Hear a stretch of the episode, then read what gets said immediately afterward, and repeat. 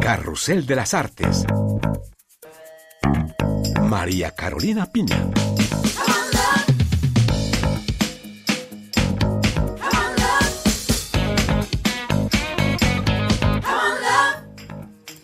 Bienvenidos sean todos a este programa con el que inauguramos el 2024 de parte de todo el equipo de Carrusel de las Artes. Sean bienvenidos y reciban nuestros deseos de felicidad, salud y paz para este año. Hoy les ofrecemos conocer y platicar con una figura que obra justamente por la paz. Se encuentra con nosotros la gran duquesa de Luxemburgo, María Teresa Mestre. Su Alteza Real, estamos muy honrados con su presencia el día de hoy en nuestros estudios. Muchas gracias, encantada de estar aquí y de poder hablar en español. Eso sí, María Teresa Mestre, la gran duquesa de Luxemburgo, hoy en Carrusel de las Artes.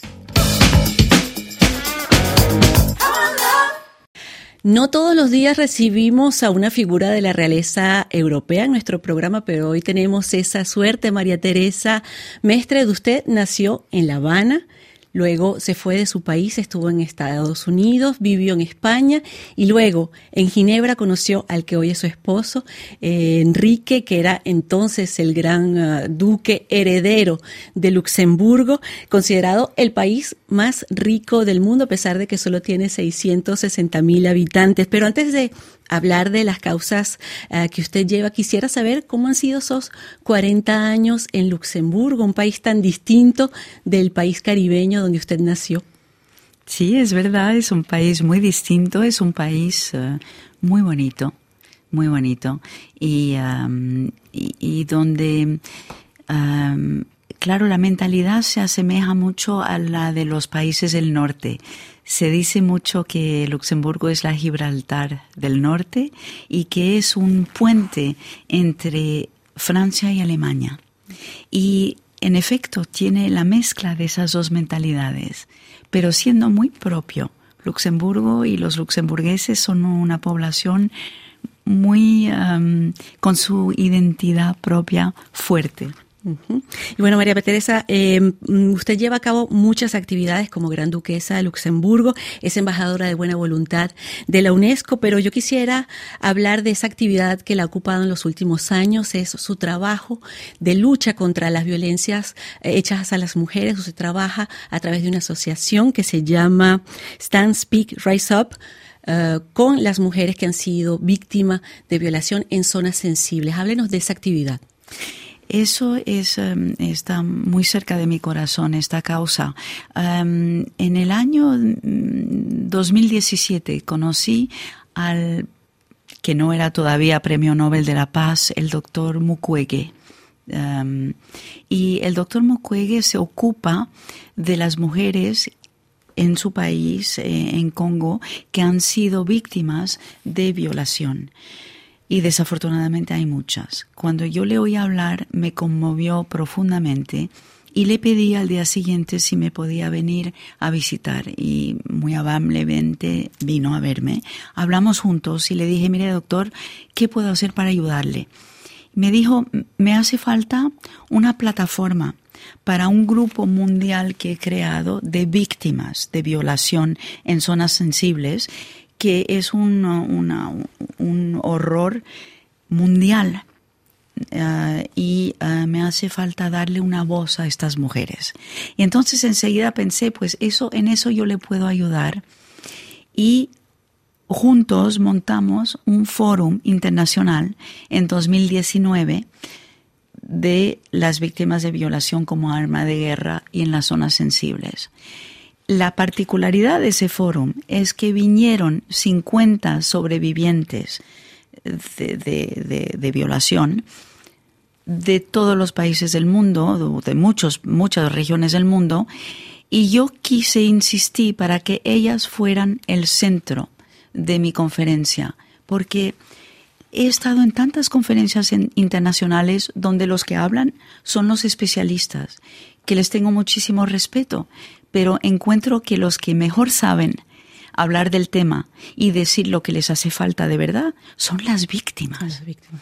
Así que. ¿Y qué necesitan las víctimas? Las víctimas necesitan, primero, reconocimiento de lo que han vivido. Parece elemental, pero no lo reciben. No lo habían recibido en 2019 cuando yo hice esta conferencia internacional. La primera cosa que me pidieron es de hacer un speech donde reconocíamos que habían sido víctimas de violación. Ah, eso es número uno. Y después, todo lo que después he empezado a hacer con mi asociación que creé después de la, del foro para seguir acompañándolas, les hace falta acompañamiento jurídico, social, psicológico, de salud, económico. Y todo eso trato de ayudarles en todos esos sentidos. Y también algo que se ha puesto de relieve en esa actividad es reconocer a la violación como un arma de guerra, porque hoy en día hay muchos países donde se practica la violación como arma de guerra. Absolutamente. Creo que desafortunadamente en los últimos conflictos que estamos viviendo en este momento, de repente uh, salió, resaltó como una realidad terrible que las mujeres Ah, habían sido y son víctimas de violación cada vez que hay un conflicto. Son las primeras víctimas. Y ah, estoy contenta, tristemente, que por fin se hable de la temática. Creo que el hecho que desde 2014 estamos tratando varias asociaciones de poner en la agenda este topic ah, está empezando a, a ser un tema del cual se habla, por fin. Las víctimas eh, que usted ha podido ver de cerca y hablar con ellas, hablan eh, fácilmente de lo que les ha sucedido, porque explicar y tomar la palabra también es difícil. Es muy buena pregunta. No hablan fácilmente. Ah, yo, ah, cuando las recibí, mis 50 sobrevivientes, ah, cuando estuvieron en Luxemburgo para el fórum, Empecé primero por un encuentro, las invité durante una semana para que ellas se conocieran entre ellas, para poder intercambiar de sus experiencias y conocerme a mí y entender por qué había hecho este foro con el doctor Mukwege. Poco a poco se fueron abriendo y un día me acuerdo que hicimos un, un seminario donde yo había venido a pasarme dos horas con ellas y me pasé cinco horas con ellas, porque cada uno me hizo el regalo de su testimonio, de levantarse y cada una de contar. Así que inútil de decir que acabamos todas llorando en brazos las unas de, los, de las otras, pero no solo me di cuenta de cuánto les ayudaba poder hablar, sino también que me, me hablaron de temas que nadie había puesto en la agenda internacional y especialmente los niños nacidos de violación como arma de guerra. Esos niños no tienen ningún reconocimiento en sus países, ningún estatus, ningún derecho. Ah, es una situación dramática. Y gracias a, a, este encuentro y al fórum, pude poner esto en la agenda de las Naciones Unidas de Pramila Patton, que estaba ahí como representante del señor Gutiérrez. Usted nos habla de reconocimiento, cómo se puede hacer seguir avanzar en estas temáticas, en este, en este problema que, como usted lo decía, es mundial. Hay dos maneras que es lo que tratamos de usar en la asociación. Primero, defender a estas mujeres, hablar del tema Uh, eso es muy importante por una parte, pero por otra parte igual de importante es la acción concreta, es ayudarles del punto de vista de la justicia, que hagamos lo posible para traer a los tribunales las personas responsables de esto, uh, que las ayudemos a reconstruirse ellas mismas psicológicamente, y socialmente, económicamente. Y yo trabajo mucho, he tenido la suerte de conocer al, doctor, al profesor Yunus, el que se llama el padre de los microcréditos. Premio Nobel de la Paz también. Premio Nobel de la Paz también. He trabajado con él durante 35 años y siempre meto en mis proyectos la ayuda económica del microcrédito y la ayuda económica social para sacarles del círculo vicioso de la pobreza, si no, no avanzamos. Usted también ha tenido víctimas, por ejemplo, de nuestro eh, continente, de nuestra región latinoamericana, el conflicto armado colombiano, por ejemplo. Absolutamente. He tenido a víctimas de Colombia, he tenido a víctimas de Venezuela uh, y uh, que vinieron al foro que me conmovieron mucho. Una de ellas eh, hizo un testimonio público muy impresionante y eh, sí, he hablado con ellas, como no, y las sigo.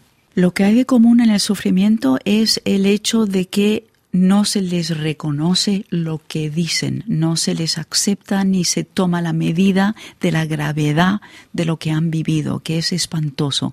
Porque lo que digo muy a menudo es que la violación cuando decimos violación como arma de guerra, nos tenemos que dar cuenta que no solo la violación en sí es una tortura espantosa de las peores, pero que además va acompañada de otras formas de tortura física que son terribles. O sea que es, es una, además después viene la pena de que son rechazadas por su propia comunidad o su propia sociedad. Y no hablemos de sus hijos. Ya para regresar a lo que ha sido su Cuba natal, em, María Teresa, me gustaría saber cómo ve usted lo que está sucediendo en, en Cuba. Eh, estamos viviendo un periodo donde hay muchísimo exilio. Usted ha sido una exiliada, ha vivido la gran parte de su vida en el exilio. ¿Qué mirada tiene con respecto a su isla natal? una mirada de tremendo cariño. Y se emociona. Sí, sí. ¿Ha, regresado a Cuba? He regresado dos veces. Me encantó. me encantó. Fue muy importante para mí regresar a Cuba ah, porque creo que era en el 2002 y el 2008, porque, porque en el fondo me encontré, entendí quién era yo profundamente, mi manera de, reír, de pensar, de ser quien soy, ah, de moverme, de bailar, la alegría, de cantar, ah, la manera de ser.